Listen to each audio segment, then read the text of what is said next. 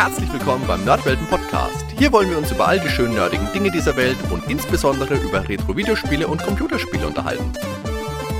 Also macht's euch bequem, spitzt die Ohren und dann viel Spaß mit der heutigen Folge.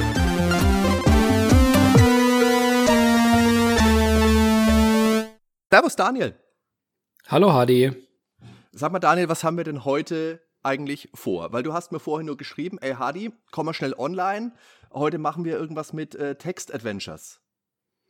Ja, ich habe gedacht, also da du ja in aller Regel mehr so der, der Casual-Spieler bist auf dem Tablet oder vielleicht auch gelegentlich mal irgendwas ganz Leichtes auf Konsolen. Ja, genau, seicht und nicht sagen, so mag ich's. Gucken wir uns heute mal richtige Spiele an. Also so mit Text und äh, auch mit Story und mit Rätseln und allem drum und dran. Und habe gedacht, ähm, da laden wir uns mal jemanden zu ein, der sich damit wirklich gut auskennt. Und an wen hast du da wohl so gedacht? Ich habe da gedacht, da laden wir einfach mal den Stefan Vogt ein. Hallo Stefan. Hi, grüßt euch. Grüß dich Stefan, hi, schön, dass du da bist. Danke, danke. Ja, wir, der Stefan und ich, wir, wir haben uns schon, schon vor längerem mal auf äh, Twitter, glaube ich, war es, kennengelernt. Da hattest du dich, wenn ich mich recht entsinne, beschwert, dass, dass niemand äh, hierzulande über, über das Hibernated von dir berichtet. Ja, da war ich ein bisschen, da war ich, da war ich ein bisschen zickig gewesen, das gebe ich, äh, das gebe ich zu, aber äh, es hat aber sich. Es hat ja funktioniert, es hat ja funktioniert. Genau. es hat noch kurz gedauert, aber dann kam ein Artikel raus. Ja, genau. Nein, das, äh, das äh, alles, alles vergeben und vergessen. Wir haben uns wieder lieb. genau. Vielleicht macht es Sinn, ähm, äh, gerade für die Hörer, die dich vielleicht jetzt nicht so sehr kennen, dass du vielleicht mal gerade ein paar Worte zu dir verlierst, wer du bist und äh, wo du herkommst und was du so grob machst. Und dann können wir ja mal ein bisschen deine Historie beleuchten. Ja, das äh, ist eine gute Idee. Hm, wo fangen wir an?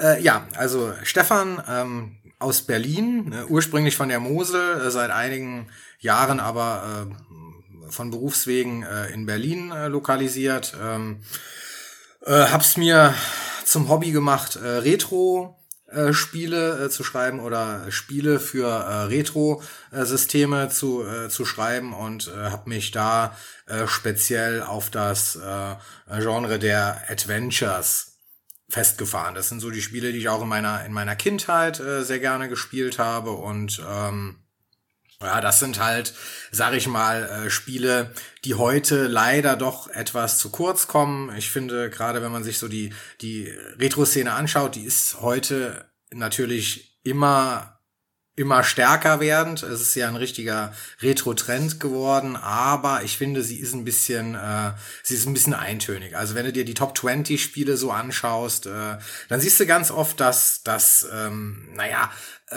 von, von 20 Spielen sind 17 Jump'n'Runs, sagen wir es mal so. Und äh, genau. Und ich hatte es mir damals zur Aufgabe dann gemacht, äh, das Text-Adventure so ein bisschen wiederzubeleben. Hatte dann, ähm, ohne da, dass ich da große Ambitionen hatte, habe ich ein ein Spiel geschrieben, äh, wie ich mir auch äh, gedacht habe, wie ein Spiel heutzutage dann äh, funktionieren könnte. Und äh, das hat halt dann, ähm, es ist in Englisch publiziert worden, hat also international einen, einen relativ großen äh, Anklang gefunden und äh, auch einige, einige Preise gewonnen.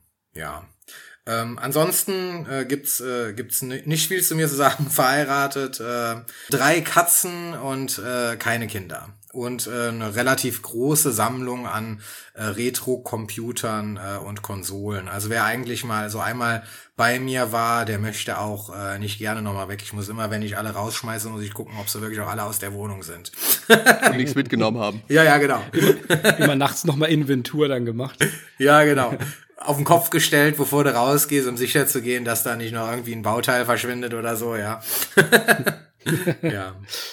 Ja, du hast ja jetzt ja schon gesagt, dass, dass du von, von Kindheit an eigentlich schon äh, Computerspieler auch warst.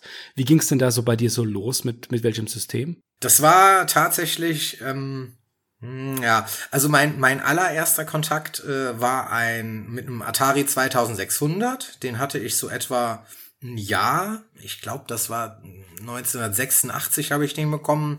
Da war ich eingeschult worden und ein guter Freund von mir, äh, der hat, dem sein großer Bruder, der hatte so ein Ding daheim stehen und äh, musste ich unbedingt haben. Und direkt ein Jahr später, das war dann so das, wo es bei mir halt äh, so hängen geblieben ist, äh, gab es den ersten Heimcomputer, nämlich den äh, Commodore 64. Und der ist mir heute auch noch äh, mit das liebste System. Und da warst du initial dann vor allen Dingen ja Spieler, nehme ich mal an. Ja. Wann ging das dann bei dir so los, die ersten Schritte in die Spieleentwicklung? Du wirst lachen. Also ähm, das ist so, ich hatte mit, weiß gar nicht, mit zehn oder mit elf hatte ich mal versucht, äh, ein Adventure zu schreiben. Also damals schon habe ich diese äh, Spiele unheimlich äh, geliebt. Äh, also ein Klassiker, den ich damals auch wirklich äh, mit Herzensliebe gespielt hatte, das war äh, Zauberschloss. Ne, ist ja so ein deutscher ja, Adventure, äh, deutscher Klassiker. ne? Heute knüppelhart das Ding und, und kann, du kannst es eigentlich nur verfluchen, wenn du es spielst. Aber damals so als Kind unheimlich äh, toll gewesen und ähm, es gab dann ja auch später von äh, Magic Disc und Golden Disc äh, gab es ja auch einige wirklich klassisch äh, deutsche Adventures, äh, die da einen Schritt in Richtung äh, der großen Meister von Infocom gegangen sind.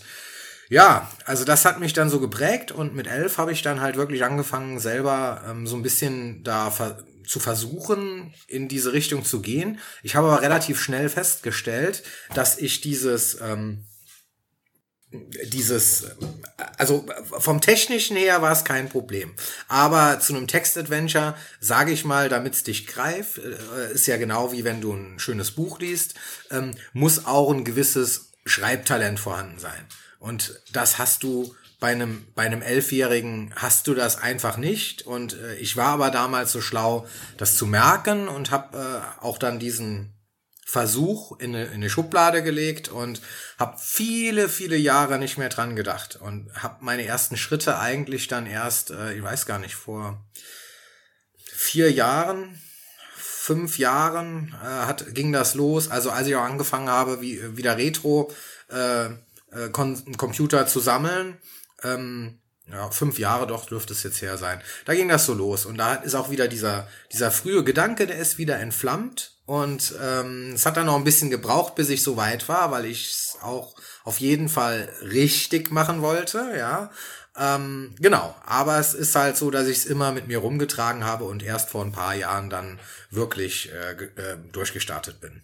Und wenn du sagst ähm, Text-Adventures, dann magst du es lieber, wenn es wirklich rein textbasiert ist oder wenn es auch Pixelart hat. Ich kann mich jetzt erinnern, beim Zauberschloss gab es so ganz rudimentäre Grafikelemente. Ich weiß nicht, ob man es Grafik überhaupt nennen kann. Aber äh, es gibt ja auch viele Text-Adventures, die beschränken sich wirklich rein aufs Geschriebene. Da habe ich so ein bisschen äh, eine gespaltene Meinung. Äh, vom Grundsatz her ähm, muss man so ein bisschen unterscheiden. Es gab ja ich würde sagen, wenn du dir so die Historie der Text-Adventures anschaust, dann gab's so zwei wirkliche Größen. Das eine waren Level 9 in äh, UK und das andere waren Infocom in den USA. Ne? Also sorry, ja. es gab sicherlich noch andere, aber das sind so die zwei großen, die eigentlich immer in einem Atemzug genannt werden. Und die haben sich wirklich signifikant unterschieden. Level 9 äh, waren eigentlich immer schon so gewesen, dass die zu der ähm, zu ihren Werken immer auch anspruchsvolle Grafiken mitgeliefert hatten. Und Infocom äh, hingegen, die ja, die ja eher schon damals wirklich sehr, sehr anspruchsvoll in Richtung eines interaktiven Buches gegangen sind und ja auch diesen, diesen Zweig Interactive Fiction, so wie man das ja heute noch kennt, äh, gegründet haben.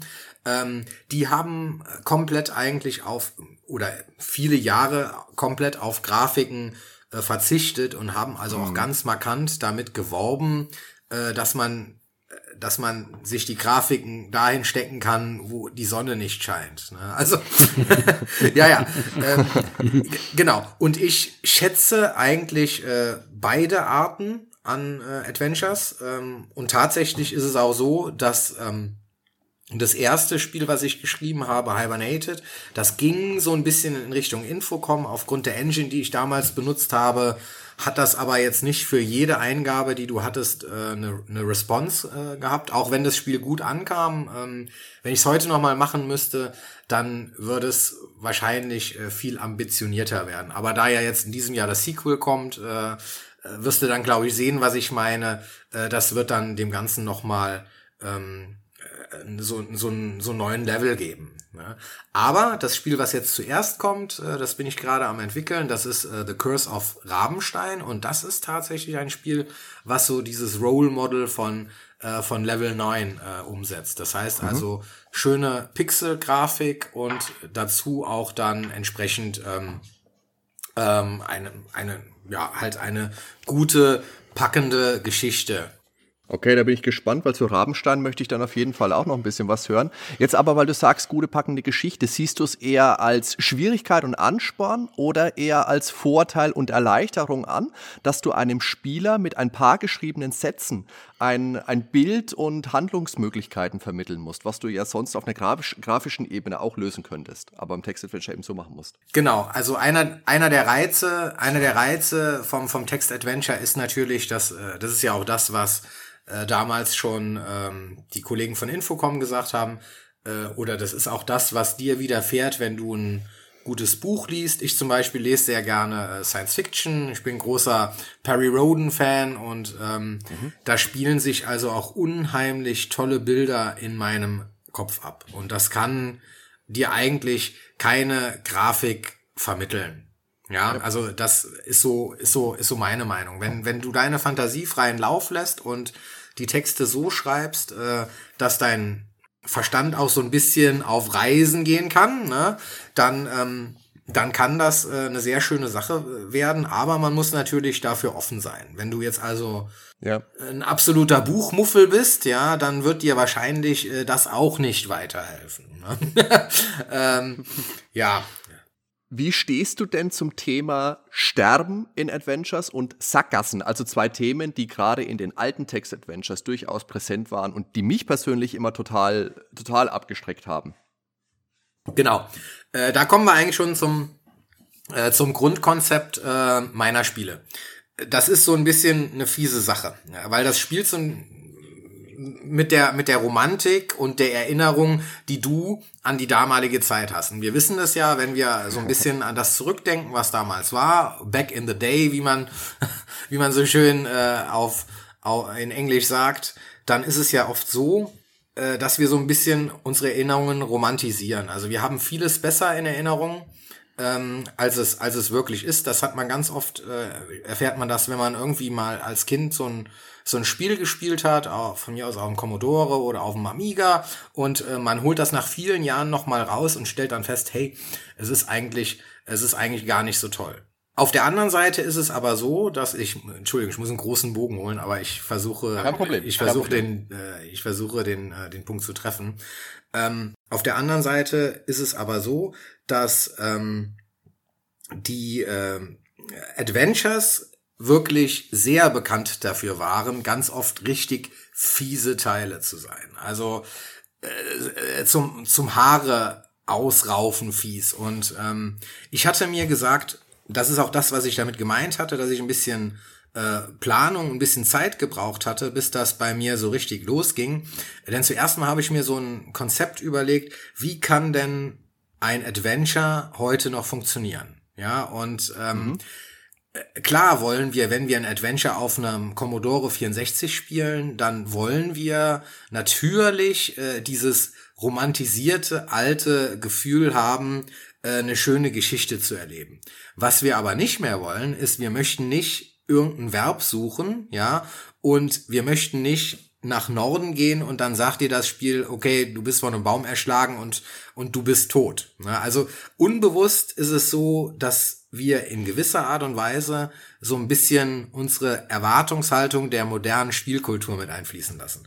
Und das bedeutet halt, äh, Spiele, äh, ich sag das jetzt mal, äh, Hibernated hätte nicht funktioniert, wenn es ein Spiel gewesen wäre wie ein damaliges Adventure das wäre das wäre nicht gegangen. Das hätten die Leute, das hätten die Leute nicht mehr gewollt. Die Leute wollen heute nicht mehr sterben, die wollen zu jeder Zeit speichern, damit sie, äh, weil das machen sie bei äh, Red Dead Redemption auch, ja. die wollen, äh, die wollen halt das Ganze so konsumieren, wie es für sie am besten passt. Und dazu gehört halt eben auch, dass ich ständig speichern und wieder laden kann. Hm. Wollen die Leute heute denn noch auf Karo-Papier Karten nebenher malen? Ja, ich denke, das gehört so ein bisschen zum, zum Anachronismus äh, dieser Spiele dazu. Und ja. das ist auch nicht unbedingt, äh, das ist auch nicht unbedingt äh, verkehrt. Ne? Also ähm, ja. ich sag mal, es kommt aber auch immer drauf an, wie das Gesamtkonzept äh, des Spieles ist. Bei Rabenstein zum Beispiel ist es so, das Spiel in etwa hat ja so 20 Räume, würde ich sagen. Ja, also da ähm, ergibt sich gar nicht die Relevanz. Ich, ich will jetzt nicht zu viel spoilern, deswegen kann ich da, also ähm, man, man ist immer in einem sehr eingeschränkten äh, Kreis unterwegs mhm. und löst da Rätsel. Das heißt also, Rabenstein wäre jetzt kein Spiel, wo man unbedingt eine Karte zeichnen müsste. Bei Hibernated 2 hingegen, äh, was ja ich hoffe mal bis Mitte des Jahres fertig ist, ich bin mir aber nicht sicher, weil ich es ja nochmal komplett neu geschrieben habe. Ähm, da ist es also so, äh, da solltest du schon eine Karte äh, zeichnen. Aber ich finde grundsätzlich, äh, das gehört, das gehört schon, äh, also so ein Teil gehört schon zum zum zum Anachronismus, den man noch gerne ähm, erleben will, dazu, sich ein bisschen in einen dunklen Raum versetzen, ein bisschen abschotten von der Außenwelt, vielleicht im Hintergrund was ruhige Musik an und dann so langsam sich in dieses Spiel reinspielen und äh, dann halt eben seine Aufzeichnungen machen. Ich denke, das ist ähm, äh, das ist äh, das ist legitim, ja. Aber genau. Ja, ja. Aber meine Spiele ähm, nehmen halt eben, also die versuchen wirklich auch die Erwartungshaltung äh, der Leute heute äh, entsprechend äh, wahrzunehmen und umzusetzen und deswegen äh, sind das halt eben nicht mehr so beinharte Klopper wie damals, sondern sie sind eher darauf ausgelegt, äh, eine Geschichte zu erleben. Ne? Du spielst es ein paar Stunden und dann bist du durch, aber muss auch nicht 50 Mal irgendwie die Lösung googeln und äh, äh, hast vielleicht noch deine Katze gequält, weil du, weil du, weil du total sauer bist, dass du nicht weiterkommst, ne? Okay. Ja, das, das erste Hibernated, das, du hattest ja schon vorhin schon mal angesprochen, das hat ja auch international gut abgeräumt. Ich kann mich an die 87 Prozent in dem SAP äh, 64 Annual erinnern letztes Jahr. Ähm, in der Return habe ich hier den Artikel für geschrieben. Äh, ich, also ich fand das Spiel auch wirklich klasse. Das war, hat richtig schön Atmosphäre aufgebaut. Und in dem Fall war es ja auch, also auch beim ersten Teil schon so, dass es durchaus Sinn gemacht hat, dass man sich eine Karte gezeichnet hat. Also zumindest mal ab, ab mehr als einem Dutzend Räumen ähm, ähm, brauche ich das dann auch, aber das, das gehört irgendwie auch zum Charme mit dazu. Hibernated war jetzt ja dann ein, ein rein, reines Text-Adventure tatsächlich dann bei ähm, Rabenstein gibt's ja dann wiederum dann Grafiken, ne? Richtig, genau. Ähm, das ja und die sind auch nicht, die sind auch nicht von mir. Na gut, die die äh, die Titelgrafik ist von mir. Also ich kann das auch. Ich mach's nur nicht gerne. und äh, wir haben aber, Gott sei Dank, haben wir ja, ähm, also es, uns gibt's ja als Kollektiv. Ich bin ja einer von vier Leuten bei äh, Puddle Software, ehemals Pond Software, ähm, äh, wo auch zum Beispiel Graham Exton äh, mit dabei ist, der The Beer Essentials äh, geschrieben hat für den Commodore 64, auch ein sehr bekanntes äh, äh, Jump'n'Run-Spiel. Und äh, wir haben tatsächlich bei, bei Paddle Software haben wir einen äh, Graphic Artist, äh, das ist Dylan Barry in, aus Wales und ähm, der hat die ganzen Grafiken für Rabenstein äh, gezeichnet. Äh, lustigerweise für CPC und ich habe sie dann auf die anderen Plattformen äh, portiert. Man musste dann hier und da ein bisschen nachzeichnen, aber ähm, äh, also diese die Grafiken sind wirklich toll. Ich will das jetzt nicht in den Himmel loben, äh, weil wer sich selber zu viel lobt, das stinkt. Aber ich wage zu behaupten, das ist tatsächlich oder das wird eins von von den Grafiken zumindest eins der eins der schönsten Adventures, äh, die, die man so auf diesen, äh, oder Text-Adventures, die man so auf diesen äh, alten Systemen äh, gesehen hat. Siehst du dich eher als einen Spieledesigner oder eher als einen Spieleautor? Ja, das ist schwierig. Also, ich habe ja jetzt nur mal, ich wollte ja unbedingt, äh, ich wollte ja unbedingt Rabenstein herausbringen und ich wollte unbedingt ein, ein Graphic Adventure machen. Und bei Hibernated war es halt so, äh, der Prozess war halt anders, weil ich mich da sehr aufs Schreiben konzentrieren konnte. Ne? Auch diese Engine, die wir verwenden, äh, um, um die Spiele ähm, äh, für die verschiedenen Plattformen äh, zu kompilieren. Das ist ja eine Engine, die gab's in den ähm, oder die habe ich ja mit dem ursprünglichen Autor Tim Gilberts habe ich die ja wiederhergestellt. Das ist eine, das ist äh, Dart heißt dieses System. Das wurde Ende der 80er als Inhouse-Lösung für ein spanisches Softwarehaus geschrieben und das war eigentlich nie der Öffentlichkeit äh, zugänglich. Und äh, das haben wir halt äh, quasi wiederhergestellt. Ähm, es gab einen Teil des Systems, hat dieser ehemalige spanische Inhaber, hatte das vor ein paar Jahren ins Netz gestellt. Da hat aber viel gefehlt, äh, zum Beispiel der komplette englische äh, Language Support. Und äh, wir haben das dann wiederhergestellt und ähm, dieses System äh, nutze ich dann oder habe ich dann genutzt für, äh, für die Spiele. Das ist aber ein System, was eher halt auch auf Grafik ausgelegt ist, was es mir äh, nicht ganz so einfach macht, hier meine, meine, äh, sag ich mal, meine kleinen Novellen äh, zu publizieren. Und deswegen muss ich sagen, ist Rabenstein für mich auch eine wichtige Erfahrung, weil ich, es ist einfach Schweine viel Arbeit. Ne? Also die ganzen Plattformen, die ganzen Grafiken, äh, weil es ist, du musst dir vorstellen, es kommt für C64, für Commodore Plus 4, für äh, Amstrad oder bei uns ja Schneider, CPC. Es kommt für Amiga, es kommt für Atari ST, es kommt für den Spektrum. Und äh, wenn ich gut gelaunt bin, dann kommt es auch noch für DOS. Äh, und für den modernen PC gibt's auch eine Variante. Also da ist, ähm, da ist tatsächlich, äh, das war, das war relativ viel Arbeit. Ähm, ich bin auch stolz drauf. Aber ähm, ich und um jetzt deine Frage zu beantworten, sehe ich mich eher als Autor oder als Designer. Mhm. Ja, ich sehe mich eigentlich eher als Autor und deswegen äh, ist Hibernated 2 auch das erste Spiel, was ich quasi ähm, mit den Infocom äh, Development Tools schreibe. Also mhm. das wird dann über die alten Infocom Interpreter laufen und geht auch wirklich mehr in, in Richtung äh, Interactive Fiction, so wie man das auch von, ähm, äh, von Infocom äh, her kennt. Mein Publisher hat mir sogar versprochen, äh, das ist äh, Polyplay für alle, die mal das sich anschauen wollen. Also meine Spiele kann man auch äh, physikalisch in einer schönen Box kaufen. Und äh, Polyplay hat mir tatsächlich versprochen, dass wir äh, die Infocom-Spiele auch in einer äh, Box herausbringen wollen, die eins zu eins den äh, Infocom-Boxen entspricht. Na, so kann man es sich dann schön im Regal ähm, dann neben die alten Schätze stellen.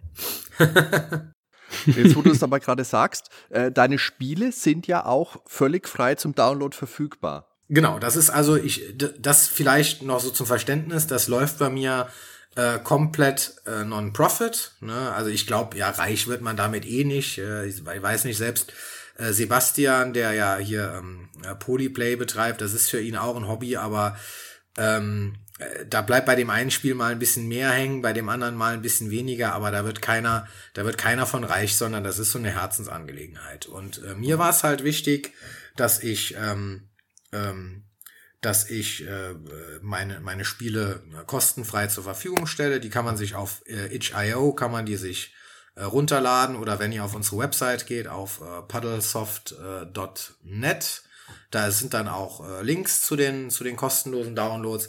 Das heißt also, das Spiel selber, äh, das kann, das kann jeder äh, frei drüber verfügen. Und ähm, Genau, also es, es ist donation-based, ne? Also man, man kann, wenn man will, kann man mir halt äh, auf Kofi kann man mir einen Kaffee ausgeben oder kann auf äh, HIO kann man dann mal da einen Euro da lassen, dann kann ich mir alle, alle zwei Wochen mal eine Pizza kaufen, ja, aber äh, äh, genau.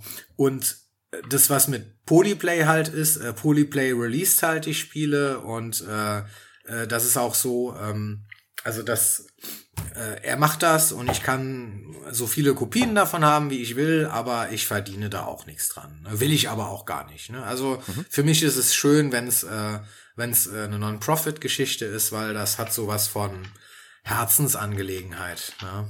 Aber ich kann nur sagen, also es lohnt sich auch, wenn man sich die Box holt. Ich habe die jetzt hier gerade vor mir.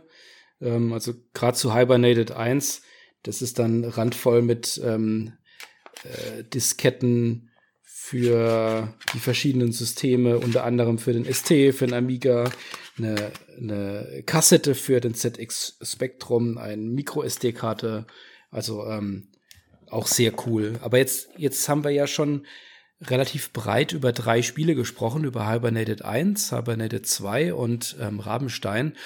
Kannst du vielleicht gerade mal ganz kurz, auch weil es ja in, wie, wie du schon sagst, ähm, äh, Fiction ist, Interactive Fiction ist, mal kurz was dazu sagen, um was es da eigentlich so geht in den jeweiligen Spielen. Also vielleicht mal zu Hibernated. Äh, das, das, äh, das mache ich gerne. Also äh, Hibernated ist ein ähm, Spiel, das, ich würde sagen, ein klassisches Science-Fiction-Spiel Du bist also auf einer auf einer Mission, auf einer auf einer sogenannten Exploration Mission. Äh, du musst halt äh, oder du wirst ins All geschossen und sollst dann irgendwo äh, 100 Jahre später sollst du halt ähm, Exoplaneten untersuchen und äh, feststellen, ob die lebensfähig sind. Ne? Also die Menschheit ist gerade so auf dem ersten Schritt ins All und man macht Forschungen, man ist aber noch nicht so weit hier wie bei Star Trek, dass man einmal quer durchs Universum springt äh, und mit einem heißen Kaffee wieder auf der Erde ist, ja.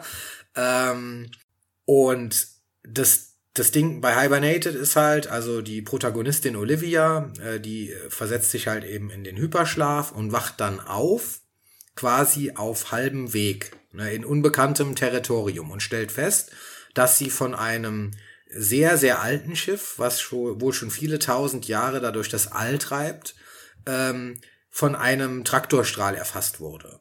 Und es gibt halt keinerlei Lebenszeichen äh, auf diesem Schiff. Äh, es, die einzige Möglichkeit, die Olivia halt hat, ist halt, ähm, dass sie mal das ihr eigenes Schiff verlässt und auf dieses Schiff geht und halt schaut, was denn da los ist. Ja, und ja, ne, also da will ich auch jetzt nicht spoilern, weil das würde die Geschichte ja versauen. Die hat auch ein, äh, die hat auch ein paar Twists. Und äh, ja, ne, also das ist, das ist Hibernated. Und Hibernated 2 ist halt das äh, direkte Sequel.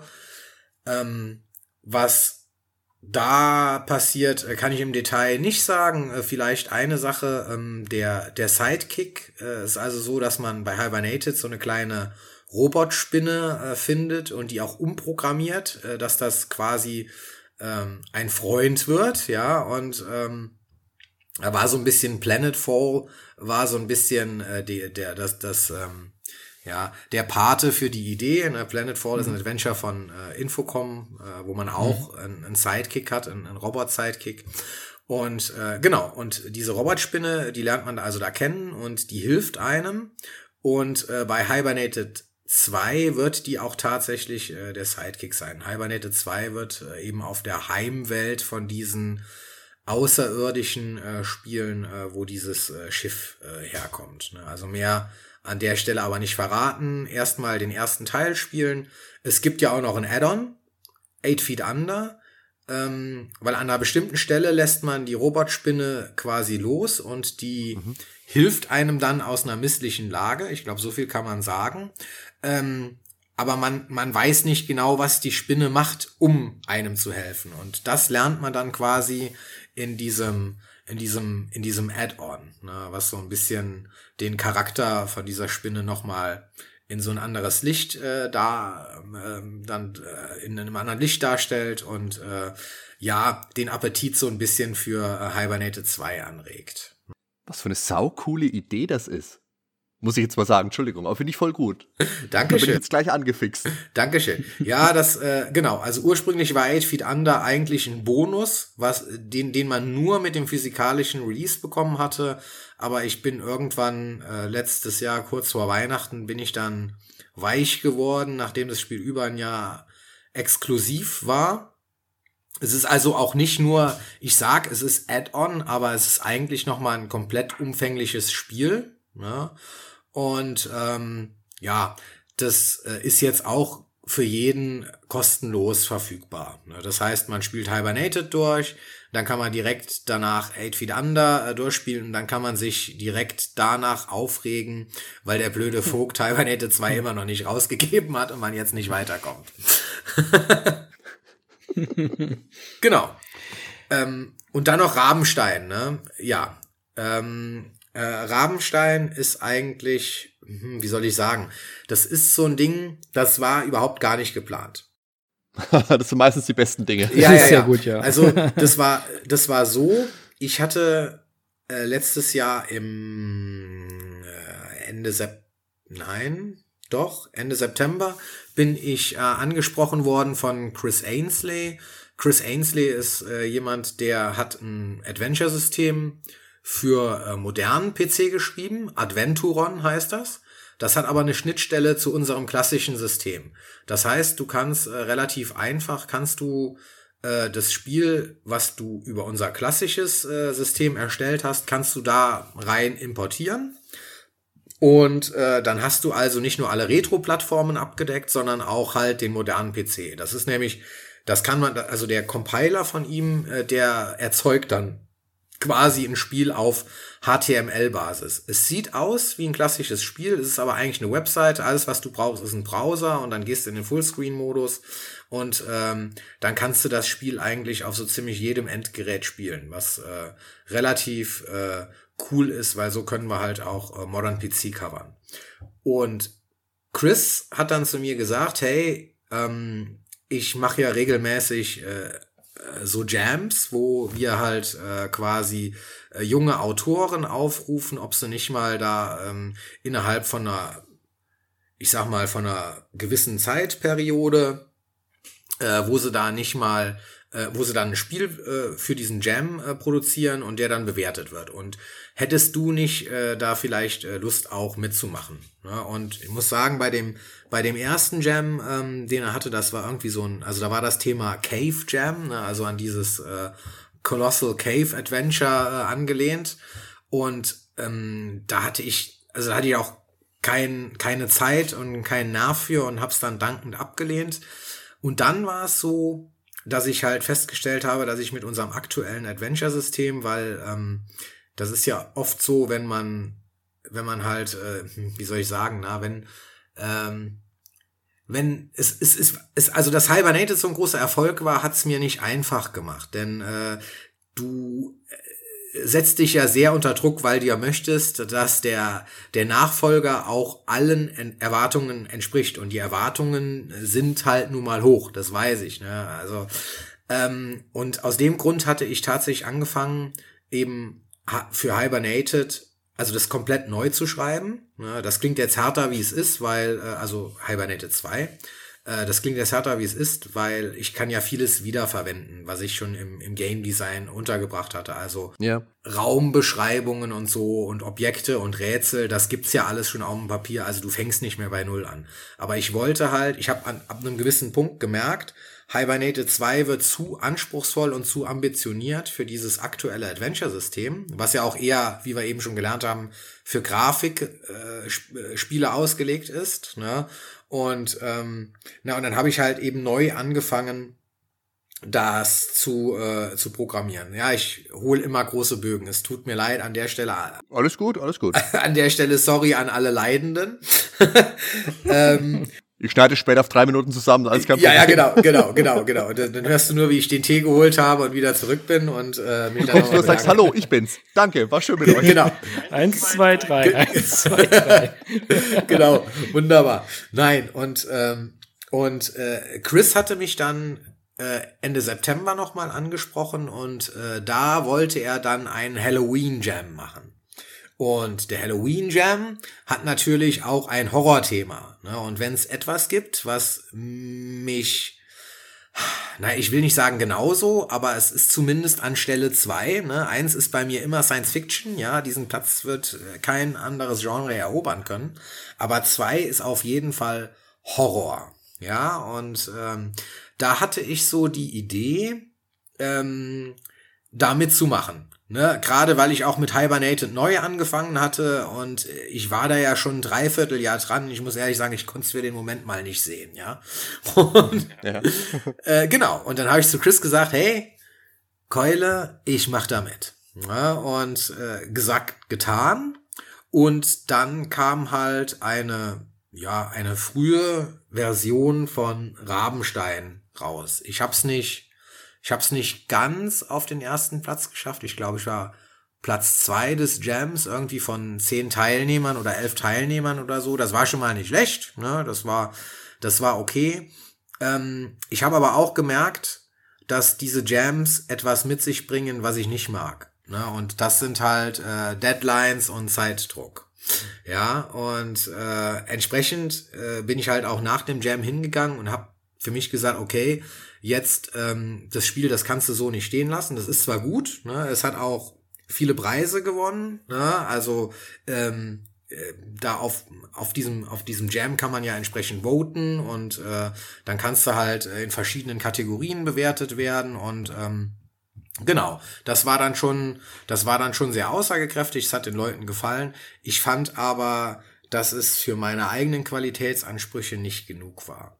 Und ja, dann habe ich es halt nochmal quasi äh, danach von itch.io zurückgezogen und habe gesagt, jetzt bekommt das von mir die Politur, die es braucht. Und dann haben wir intern bei Puddle Software haben wir darüber gesprochen und dann hat Dylan gesagt, weißt du was, ich mache dir die Grafiken dazu, das machen wir jetzt ein richtig geiles Teil. Ja, und ja, ne, also so kamen wir überhaupt zu diesem, zu dieser Idee äh, Rabenstein, ähm, äh, Rabenstein für die Konsole, äh, für die, für die Konsolen sage ich schon, für die, äh, für die äh, 8 und 16-Bit Computer Realität werden zu lassen, weil Adventuron ist ja nur äh, Modern PC. Ne? Naja, und genau, und das Spiel handelt 1862 genau in einer äh, relativ kalten Septembernacht, ja, und ähm, genau, also man äh, ist, es spielt, äh, es spielt im Schwarzwald, ne? man ist quasi auf dem Weg von äh, von Zürich nach nach Straßburg und durchquert den Stra äh, den Schwarzwald, ja, und ähm, naja, da wird sich halt nachts verfahren und man bleibt halt mitten im Wald äh, stecken. Ja, und äh, der Kutscher äh, ist zuversichtlich, dass der Weg, den er da hinten sieht, dass der vielleicht zu einem Dorf führt, wo man die Nacht verbringen könnte. Und da sollen wir doch mal bitte nachhören, äh, während er auf die Pferde aufpasst. Ne? Das ist halt, das ist halt so der, äh, die Ausgangssituation von, äh, von Rabenstein und der Spieler wird halt relativ schnell erfahren, dass es doch einige Dinge gibt, die besser äh, für immer vergraben bleiben würden. Mhm. Jetzt, wenn man sich das äh, Cover von äh, Rabenstein, Rabenstein ist ja aktuell nicht äh, als Download verfügbar, wenn ich das gerade richtig gesehen habe, weil äh, ich habe die Bilder gesehen, habe den Text gelesen. Ich war da gleich auch schon dabei und habe gedacht, oh, das interessiert mich, weil da würde mich jetzt auch mal bei dir interessieren, was sind denn deine Inspirationen für Rabenstein? Weil ich persönlich musste dann ne neben Dracula natürlich als allererstes an das großartige Dungeons and Dragons Modul äh, Ravenloft denken. Äh, es ist es tatsächlich ist eine es ist eine Story über äh, einen Vampir, über einen Fluch und über Geister. Ne? Also ich denke, da verrät man auch nicht zu viel mit. nein, nee, genau, nein, nein. Also äh, ich denke, ich denke, das, äh, das sagt schon, das sagt schon viel. Ähm, genau, warum es nicht als Download verfügbar ist, ist halt relativ einfach, weil ich noch dran arbeite. Ne? Also ja, ja, äh, sobald das fertig ist, wird es das als Download geben und es wird das dann auch äh, zu kaufen geben äh, bei Polyplay. Ne? Also ich weiß, ich habe auf Twitter, wenn man sich mein Profil anschaut, da ist so ein, ein Tweet gepinnt, wie man auf Neudeutsch sagt. Ja, ich wüsste gar nicht, wie es auf mhm, Deutsch sagt. man ja. Ja. Äh, und ähm, ein Zwitscherer angesteckt. Äh, ja, genau, angesteckt, ja. Das würde auch jeder sagen. und, äh, Wir könnten das jetzt ja einführen. Genau. Äh, und, und da ist, glaube ich, äh, da sieht man auch schon äh, dieses, diese Boxart von, äh, von, von Rabenstein. Ähm, so ein bisschen, so ein bisschen oldschool. Und äh, ja, ne, also ich kann, ich kann halt, ich darf halt nicht zu viel, ich darf halt nicht zu viel spoilern. Es gibt einen, Klar, natürlich. einen krassen Twist in der Geschichte, ähm, so viel, so viel kann ich halt sagen, weil man erst nämlich ganz zum Schluss des Spieles, wenn man das Spiel quasi durchgespielt hat, erfährt man eigentlich erst in den letzten Sätzen, wer man selbst ist. Und das okay. ist halt, äh, genau, das ist halt eine, eine relativ äh, coole, coole Geschichte. Ähm, und diese Person war natürlich auch äh, Inspiration für dieses Spiel. Und äh, genau, und halt dann so ein bisschen, was man halt noch von damals so kennt, diese klassischen Vampir-Adventures, mhm, ja, The genau. Count und Voodoo Castle, aber natürlich auf äh, Steroiden oder nach einem nach einem Role Model von äh, Level 9 gefertigt. So muss man sich mhm. das vorstellen. Das Rabenstein erscheint ja wie Hibernate 2 auf Paddle, ne? Wenn ich genau. das richtig verstanden habe. Und das ist ja so der Quasi-Nachfolger von dem bekannten Pond. Ja. Gibt's da eine Geschichte dazu? Ja, da gibt's, da gibt's eine Geschichte zu. Ähm, da können wir auch, können wir auch offen drüber sprechen. Also wir waren ja ähm, ein relativ äh, großes Kollektiv mit äh, mit Pond Software gewesen und äh, gewesen und äh, ja, ich hab's gelernt. Ja, es ist, äh, es wird Zeit. Ja, es, es ist halt, es ist halt so, dass ähm, die Gründerin von Pond, äh, Vanya Utne, war sehr aktiv in der Szene gewesen, ja, und hat sich dann aber entschieden, aus privaten Gründen etwas kürzer zu treten. Macht sie auch heute noch, ne? Also, ähm, das ist halt, äh, und, und Pont war halt ihr Kind, ja, und äh, sie war auch nicht immer verfügbar. Und wir hatten keinen, für eine Zeit lang keinen Zugang äh, zu sozialen Netzen und äh, Pont war ja, ist ja jetzt in der Branche ähm, nicht unbedingt unbekannt. Ne? Also wir haben ja einige bekannte Gesichter in unserem Team, ob das jetzt eben Graham ist oder Ann Stiller, äh, den, den ja auch eigentlich jeder kennt, der malt übrigens auch diese tollen Cover für das äh, Reset 64 Magazin. Naja, und äh, dann haben wir uns halt gesagt, ähm, wir möchten es gab halt einen, einen, Kern, der immer relativ aktiv war und es gab halt welche, die, äh, die, sag ich mal, ähm, eigentlich nicht mehr weitermachen wollten oder äh, naja, die, die in, in ihrer äh, inaktiven Form äh, sich relativ wohlgefühlt haben, sagen wir es so. Und äh, dann haben wir halt äh, gesagt, okay, gut, ähm, das ist ja auch gar nicht, äh, ist ja auch gar nicht schlimm. Ähm, der, der Tod von etwas ist ja auch immer etwas Neues und so ist halt dann eben aus ähm, Pond ist dann Puddle entstanden. Okay. Deine Spiele sind ja jetzt wirklich alle auf Englisch verfasst, was natürlich ähm, wunderbar ist, zum einen für die Atmosphäre und zum anderen auch, dass es natürlich auch international dann auch ankommen kann und vermarktbar ist. Ich meine, anders kommt man in das SEP 64 ja jetzt auch nicht unbedingt rein. Äh, zwei Fragen dazu. Also einmal ist es, ist dein Englisch selbst stark genug, dass du die Texte jetzt auch alleine geschrieben hast? Hast du da Unterstützung von, von äh, Muttersprachlern? Und was war so der Hintergrund, warum du das auf Englisch schreibst? Also wegen der Verbreitung, dass es auch international vermarktbar ist? Oder was sind da die Hintergründe? Ja, genau. Also äh, das ist, das ist mal wieder nicht so einfach zu beantworten, wie, wie so vieles.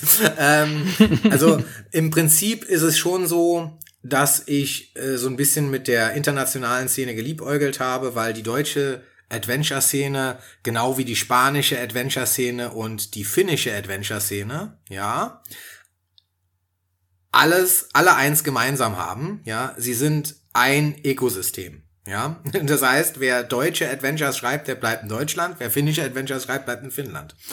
Aber wer englische Adventures schreibt, ähm, der vermarktet die für das größtmögliche Zielpublikum. Ja, und äh, ich wollte natürlich schon nicht nur ein Spiel schreiben, was äh, Lieschen Müller hier in, in Deutschland spielt, sondern ich wollte ein Spiel schreiben, äh, wo halt wirklich diese starke internationale Szene, die ja auf, ähm, also wer mir, mir schon länger auf Twitter folgt, der weiß auch, dass ich schon immer sehr, sehr, sehr international äh, mit meinem Account war und auch schon immer viel in Englisch äh, äh, getweetet habe äh, ich weiß nicht, das hat irgendwie mal äh, so stattgefunden, dass, dass mich in der deutschen Szene nicht viele kennen, aber in der, in der englischen Szene oder vor allem in der UK-Szene äh, bin ich halt schon recht äh, bekannt. Ne? Also damals auch für meine Sammlung schon und äh, ja, ne, als es dann mit den Spielen losging und als ich dann Member von Pont geworden bin, ähm, war das halt, äh, hat das nochmal so ein bisschen äh, zu diesem Bekanntheitsgrad äh, beigetragen. Ähm, also von daher war schon die Intention gegeben, dass ich das Spiel auch wirklich auf Englisch schreibe, ganz einfach, weil da mein, mein Publikum saß und die Leute, mit denen ich sowieso interagiere. Ähm, ja. Aber äh, auf der anderen Seite hat ich auch von der deutschen Szene schon viel Shitstorm bekommen. Ne? So nach dem Motto, was bist denn du für einer? Äh, du kommst aus Deutschland und äh, den Scheiß gibt's nicht in Deutsch. Ne? Ähm, äh, müssen wir mal, müssen wir mal schauen, ob das irgendwann äh, realisierbar ist. Ich muss halt sagen, ich habe halt echt ein Zeitproblem. Ich könnte mir vorstellen, dass äh, ich irgendwann mal Hibernated vielleicht äh, in, einer, in einer Sonderedition, dass wir das irgendwann mal auf Deutsch rausbringen, aber da muss ich echt viel Zeit und Langeweile haben, um das nochmal äh, zu übersetzen. Und um deine Frage zu beantworten, was die ähm, was die Sprache betrifft, ähm, ja, das habe ich alles selber geschrieben. Äh, das ist mein Englisch. Also ich äh, natürlich musste ich auch mal ein Wort nachschauen, wenn ich es nicht, äh, wenn ich es nicht gewusst habe. Aber vom Grundsatz her ist es so, ich arbeite halt im, im, im Key Account Management in einem großen äh, Konzern, in einem großen amerikanischen Konzern, ja. Und äh, da ist Englisch sowieso seit jeher die Amtssprache. Ob das unsere Software ist, ob das unsere ähm, ähm, hier in Berlin spreche ich tatsächlich auch mit den Kunden viel Englisch. Ne? Ich besuche ganz viele Startups, also ich bin in der Logistik unterwegs und äh, besuche ganz viele äh, Startups auch und äh, da hast du sowieso oft äh, sehr internationale Ansprechpartner. Ne? So, das, das von fünf Verkaufsgesprächen, die ich hier in Berlin habe, sind zwei, glaube ich, mittlerweile in Englisch. Und ähm, naja, und äh, auch Besuchsberichte und alles, was ich verfassen muss, das ist auch alles äh, Englisch. Ich musste damals sogar mein, mein Jobinterview musste ich in Englisch machen. Also von, von daher äh, war das jetzt nicht irgendwie eine Challenge für mich, äh, dass ich da mir quasi englische Texte aus den äh, Rippen schneiden musste. Im Gegenteil. Das hat mir ähm, ein bisschen, also es hat mir, es hat mir Spaß gemacht. Ich finde, Englisch ist halt eine, eine Sprache, in der du äh, sehr schön äh, lyrisch werden kannst und sehr schöne ähm, hm. Äh, Bilder mit Worten zeichnen kannst. Jetzt wird mir ein anderer sagen, ja, das kannst du in Deutsch auch. Ja, weiß ich. Aber mir hat's halt Spaß gemacht in Englisch. ja. Wie, wie sind so deine Einschätzungen, was jetzt ähm, die, die Neuauflagen des C64 angeht? Ähm, also erst der Mini und jetzt mittlerweile der, der Full-Size, der jetzt rausgekommen ist. Ist es was, was sich jetzt aus deiner Sicht positiv aus die Szene ausgewirkt hat? Ähm, dass da auch jetzt wieder mehr Leute, die vielleicht die ganze Zeit weniger mit ihren alten ähm, Rechnern noch unterwegs waren, vielleicht auch wieder zurückgeführt werden an die alten Systeme? Äh, ja und nein auf der einen Seite finde ich, das ist schon, das ist schon gut, was, was hier passiert, aber ich denke, dass gerade wenn wir jetzt den Mini holen oder auch jetzt den, äh, den, den großen äh, C64, der jetzt da, der jetzt da rauskam, äh, mit funktionierendem Keyboard, ist, also ich bin da, ich bin da wirklich geteilter Meinung. Ich finde es auf der einen Seite schön, ich denke aber auf der anderen Seite, dass es nur für einen bestimmten Kreis Personen interessant ist. Ähm, und zwar eben solche, die halt sich nie dazu durchringen konnten, diesen Schritt zu gehen, den du, ich und äh, äh was weiß ich noch, wer alles gegangen ist, ähm, äh, nämlich sich nochmal alte Hardware hier hinzustellen und, äh, und die zu zelebrieren. Sondern das sind so die Leute, die so ein bisschen äh, nochmal so auf quasi ähm, in ihren Erinnerungen schwelgen wollen und äh, die hauen sich das Ding halt im Wohnzimmer irgendwo an den HDMI-Anschluss vom Fernseher dran und äh, spielen dann äh, vielleicht auch mit ihren Freunden bei einem Bier. Aber ich glaube nicht, dass das die Zielgruppe ist, die sich auch Hibernated runterladen würde. Ähm, ich tue auf der anderen Seite aber schon auch ähm, das Gutheißen, dass hier in der in der Szene ähm, so viel passiert, dass es Neuinterpretationen bekommt, aber ähm, ähm, oder dass Neuinterpretationen rauskommen.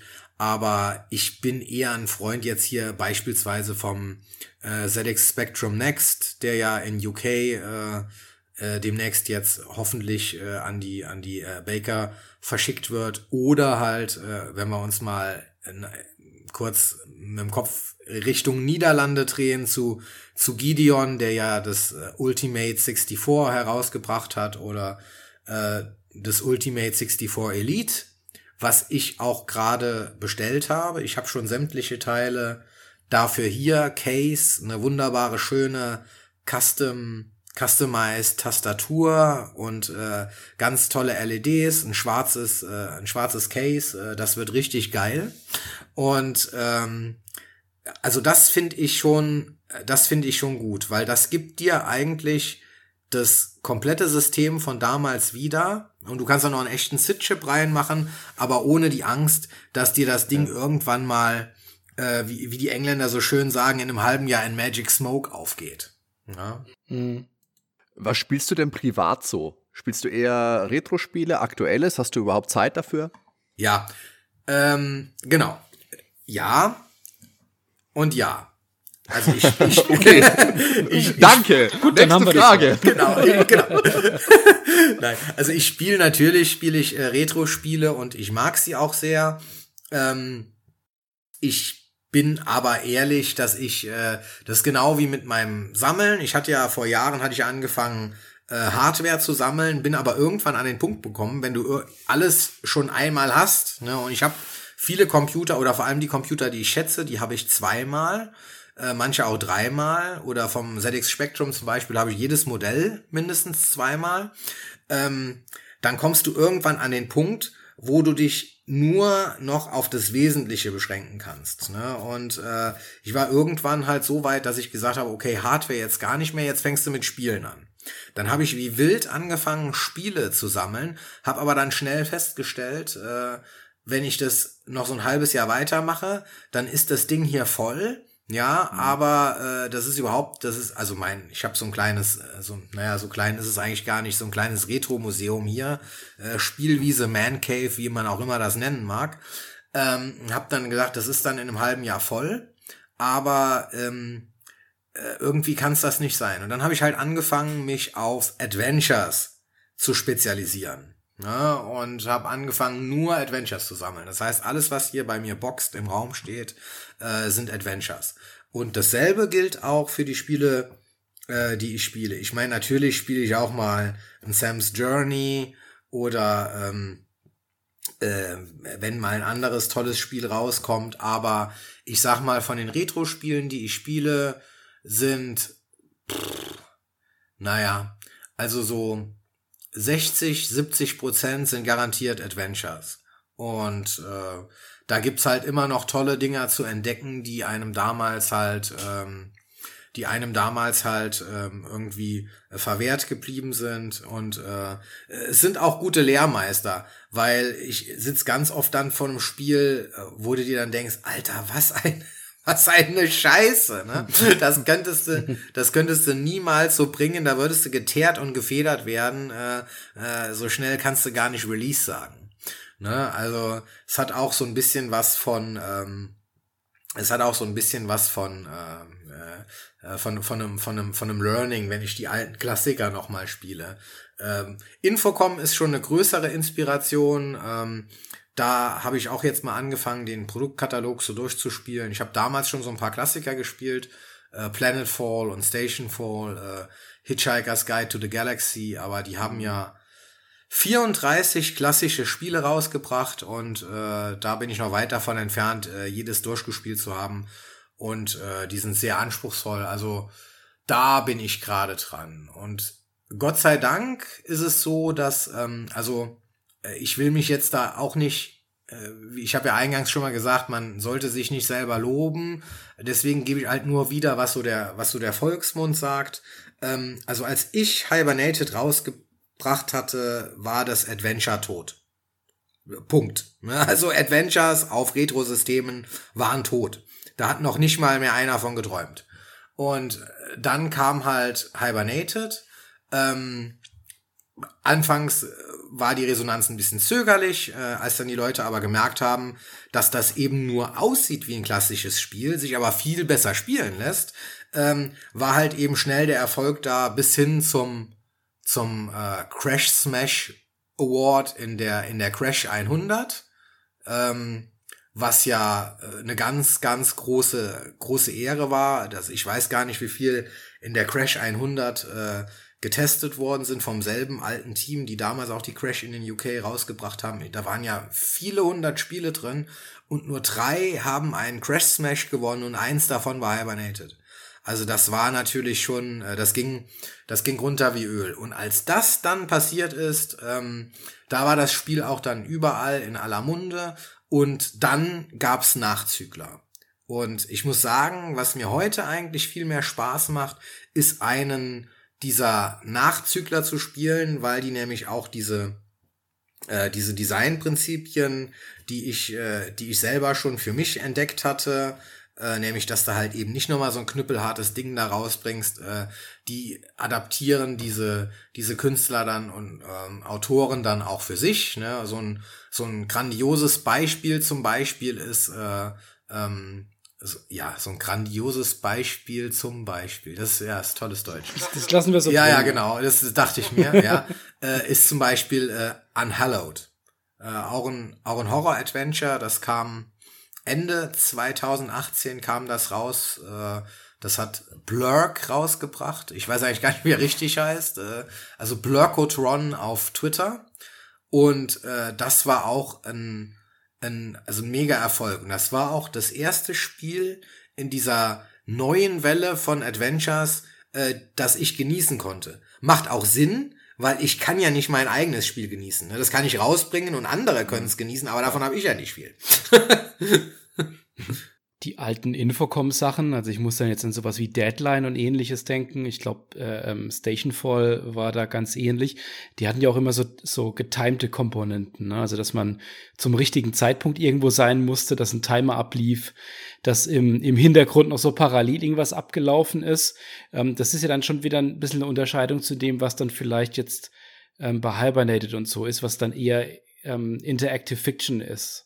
Das, das ist korrekt. Also vom, vom Prinzip her, alles, was, alles, was Infocom rausgebracht hat, ist Interactive Fiction. Ja, also, die waren quasi die, die Meister dieses Genre und die haben das definiert und nach vorne getrieben wie keine anderen. Aber wie das halt so oft ist, ähm, im, im Laufe der Jahre möchte man ja nicht immer nur dasselbe machen, sondern möchte den Leuten auch was Neues bieten und dann haben die halt angefangen. Ne? Also ich, ähm, ich, äh, also da sage ich mal so ein bisschen, äh, wie soll ich sagen, so ein bisschen künstlerisch zu werden und haben dann zum Beispiel, es gibt da so ein Spiel, äh, äh, Border Zone heißt das. Ne? Das ist, das spielt in so einer, in so einer Grenzregion, die so damals äh, quasi so äh, der alten äh, DDR nachempfunden wurde, ja, also ähm, äh, Grenze zwischen Deutschland und, und DDR, ne? Ost und West, ja, oder äh, Eiserner Vorhang, ne? Und äh, da spielt also dieses Border Zone Spiel. Und äh, da ist es also so, äh, dass du, dass du auch wirklich eine Uhr hattest und du musstest halt äh, zu gewissen Zeiten musstest du gewisse Dinge machen. Das ging sogar so weit, dass du da auf diesen Bahnhof gehen konntest und du hattest im Spiel, also äh, Infocom waren ja wirklich absolut ähm, grandios, was diese Feelies betrifft, also äh, Beilagen im Spiel, die äh, die quasi noch mal so dieses Spielgefühl erweitern oder äh, Ge Ge Gefühl erweitern mhm. oder die du auch ja. brauchst, um um weiterzukommen. Und eins dieser Feelies, das war tatsächlich ein ähm, ein Fahrplan für einen Zug. Und um bestimmte mhm. Punkte im Spiel zu erreichen, musstest du halt zur rechten Zeit da stehen. Oh, da wäre ich schon dran gescheitert. Ja, ja, das, ja, ja, also ich will da, ich will damit sagen, das ist natürlich, ähm, das ist natürlich, das hat damals richtige Maßstäbe gesetzt. Und wenn du, äh, keine Ahnung, Professor, Doktor, Doktor bist, ja, dann hat dir das wahrscheinlich auch Spaß gemacht, ja, aber für, für Otto Normallieschen und für mich äh, war das, oder vor allem für mich damals als 12-, 13-Jährigen, ich habe ja, ja, auch auf Amiga, genau, habe ich ja. ja auch noch viel Infocom gespielt, äh, Gott sei Dank haben die ja noch eine, äh, eine breite Palette auf Amiga rausgebracht. Äh, und ähm, äh, ich glaube so bis 14 oder so habe ich äh, habe ich mich da wirklich sehr intensiv mit mit den mit den Spielen beschäftigt von denen und ähm, äh, also da war ich dann schon als Jugendlicher oder ähm, äh, ja äh, in Richtung Erwachsen gehender ähm, ähm, war ich da so ein bisschen überfordert. Hm. Das das kann man also das würde ich heute nicht mehr das würde ich heute nicht mehr das würde ich heute nicht mehr so machen. Also man, es ist halt, das, aber du merkst das halt, das ist, weißt du, selbst wenn du dir so ein Open-World-Spiel anschaust wie, wie Red Dead Redemption, aber es verfolgt ja doch einen roten Faden. Also du machst eine Quest nach der anderen ne, und die Quests sind eigentlich vergleichbar mit Rätseln, die du im Spiel löst, ne, aber alles arbeitet darauf hin, dass du eine Geschichte von A bis Z durcherlebst. Ne? Und äh, für meine Adventures habe ich halt festgestellt, dass es ähm, viel mehr Sinn macht, wenn du einen sehr linearen Progress hast. Mhm. Und äh, das war damals bei Infocom nicht unbedingt so. Ne? Also du musstest tausend Dinge an tausend Orten machen und das hatte ich auch äh, tausendfach verwirrt. Ne? ja, also das, das ist tatsächlich auch so, dass, dass, es, dass es bei vielen von den Spielen, die konnte man ja beim ersten Mal durchspielen dann gar nicht schaffen, weil man Wissen genau. haben musste aus dem vorherigen, dass man was verpasst hat, dass man es wieder von vorne gespielt hat. Und das macht dann, also gerade wenn man sich da jetzt nicht wochenlang reinquälen will, ähm, macht mir persönlich es auch viel mehr Spaß, wenn ich das eher wie ein in interaktives Buch spielen kann und das dann auch mhm. statisch bleibt und das dann auch ich nichts verpassen kann, nur weil ich jetzt mal an einem falschen Ort war oder ähnliches. Das würde ich so unterschreiben, weil das genau auch ja. die Dinge sind, die mich damals bei den Spielen immer ein bisschen abgeschreckt haben, dass du quasi das Spiel erlernen musst, dass du erlernen musst, was will das Spiel und vor allem wann will das Spiel das von mir. Und äh, Stefan, wie du gesagt hast, da war ich auch einfach zu jung dazu, da habe ich keinerlei Englischkenntnisse gehabt, deswegen ist es bei mir immer daran gescheitert. Aber jetzt zum Abschluss, Stefan. Ja möchte ich von dir jetzt nochmal wissen, was sind denn deine persönlichen Lieblings, Klammer auf, Text, Klammer zu, Adventures? Sei es jetzt ähm, Text-Adventures oder Point-and-Click, voll egal, aber nenn uns doch einfach mal pauschal äh, drei Stück. Ja, ich würde sagen, ich nenne tatsächlich zwei Text-Adventures. Das eine ist ähm, Planetfall von Infocom das andere ist äh, The Hitchhiker's Guide to the Galaxy, was Infocom zusammen mit Douglas Adams herausgegeben hat. Und das dritte ist äh, ein Point-and-Click-Adventure von Lucas Film, nee, damals hießen sie schon Lucas Arts, nämlich äh, Day of the Tentacle. Aber man mhm. kann eigentlich von Lucasfilm, kann man eigentlich so ziemlich jedes Point-and-Click-Adventure nehmen, da kannst du nie was mit falsch machen. Die haben mir so viele schöne Stunden beschert. Alle geil. Ja. ja. ja. Mhm. Okay, dann würde ich sagen, war das doch ein recht informatives und höchst interessantes Gespräch. Es hat Spaß gemacht. Da möchte ich mich recht herzlich für bedanken, für deine Zeit, für deine Offenheit, für deine Informationen, lieber Stefan. Danke für euer Interesse. Ja, sehr spannender Einblick auf jeden Fall. Vielen Dank, Stefan. Danke, danke. und dann wünschen wir dir auf jeden Fall ganz viel Erfolg mit deinen zukünftigen Projekten und vielleicht hören wir uns ja mal wieder. Dankeschön. Das wäre toll. Alles klar? Dann auch gute Zeit. Zuhörer. Macht's gut. Ciao, ciao, ciao. Bis zum nächsten Mal. Servus. Ciao zusammen.